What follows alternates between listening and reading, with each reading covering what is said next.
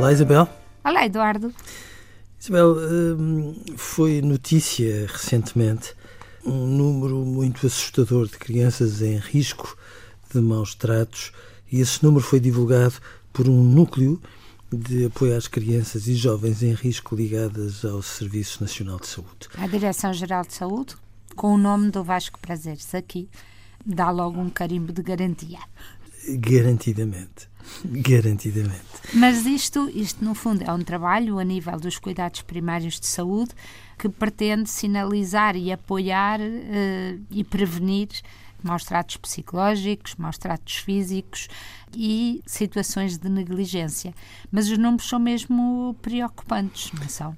São, nós estamos a falar de entre 2008 e 2017 um número à volta de 65 mil, 60 e 5 mil crianças sinalizadas, algumas que poderão coincidir com eh, os números das crianças que estão debaixo do guarda-chuva dos números das Comissões Nacionais de Proteção de Crianças e de Jovens, mas outras nem por isso. Portanto, é natural que nós estejamos a falar de um universo ainda mais significativo de crianças em risco de maus tratos.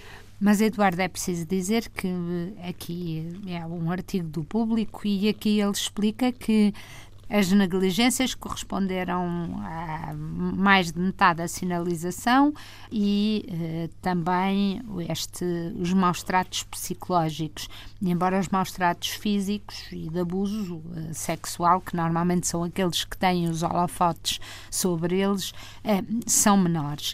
E aqui o trabalho é conseguir eh, encontrar estas famílias e apoiá-las, de preferência o mais cedo possível. Não é? Oh, Isabel, de preferência o mais cedo possível, porque no limite depois elas não têm que ser encaminhadas para toda aquela uh, rede de instituições e de comissões que depois já as apanham um bocadinho com as crianças nos braços e, em muitas circunstâncias, também sem grande hipótese de intervenção e de profilaxia, como no fundo aqui se pretende.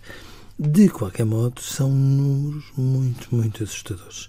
Tão assustadores que qualquer epidemia atípica de uma gripe qualquer mereceriam, se calhar, ainda medidas mais concertadas de todos, no sentido de começarmos a ver este tipo de situações com outros olhos e de forma a que os números comecem a cair e, de preferência, a cair a pique. Eduardo, eu acho importante que aqui se diga, no fundo, não serão mais casos de crianças maltratadas do que eram, simplesmente há um cuidado das equipas e uma atenção das equipas ao bem-estar psicológico das crianças que não existia antes.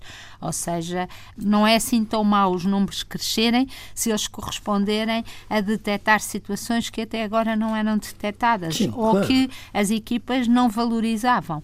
Sim. A questão é sempre, um, nós uh, ficamos sempre nesta dúvida, o que é que são estes critérios de negligência, o que é que são estes critérios de, de maus tratos, mas depois aqui percebemos que são de facto porque a certa altura há, por exemplo, sinais de uma alimentação descuidada, falta de rotinas estabelecidas, sem horas para ir para a cama, come quando calha e percebe-se que não há grande ligação com as pessoas. Eu, por exemplo, neste parágrafo, pelo meu critério pessoal, que não vale nada, mas é o meu critério de mãe e de avó, haveria aqui eh, coisas de gravidade muito diferente, não é? A alimentação descuidada depende muito dos critérios de cada família, a falta de rotinas também. Já o não haver grande ligação entre as pessoas, a mim faria uh, uh, claro. instalar uh, aqui um, uma grande preocupação, não é? Oh, Isabel, sim, sim, e eu subscrevo aquilo que dizes. Eu acho que, no fundo, estes critérios são uma malha muito mais apertada do que os critérios das comissões tal qual elas acabam por lidar todos os dias com as crianças em perigo. É aquilo que me parece que esta Comissão pretende e bem é que uh, nunca se chegue às outras situações e que se possa fazer, de facto, uma formação. Parece-me que é isso que está em cima da mesa e que faz todo o sentido. Uma formação muito mais atenta e minuciosa Destas dos médicos equipas. de família, dos enfermeiros e de todos os técnicos que trabalham nestas equipas. E já agora começarmos a chamar a atenção da opinião pública para o que é que podem ser riscos de maus tratos, porque às vezes talvez não estejamos a valorizar como deviam. Adeus, Eduardo. Adeus, Isabel.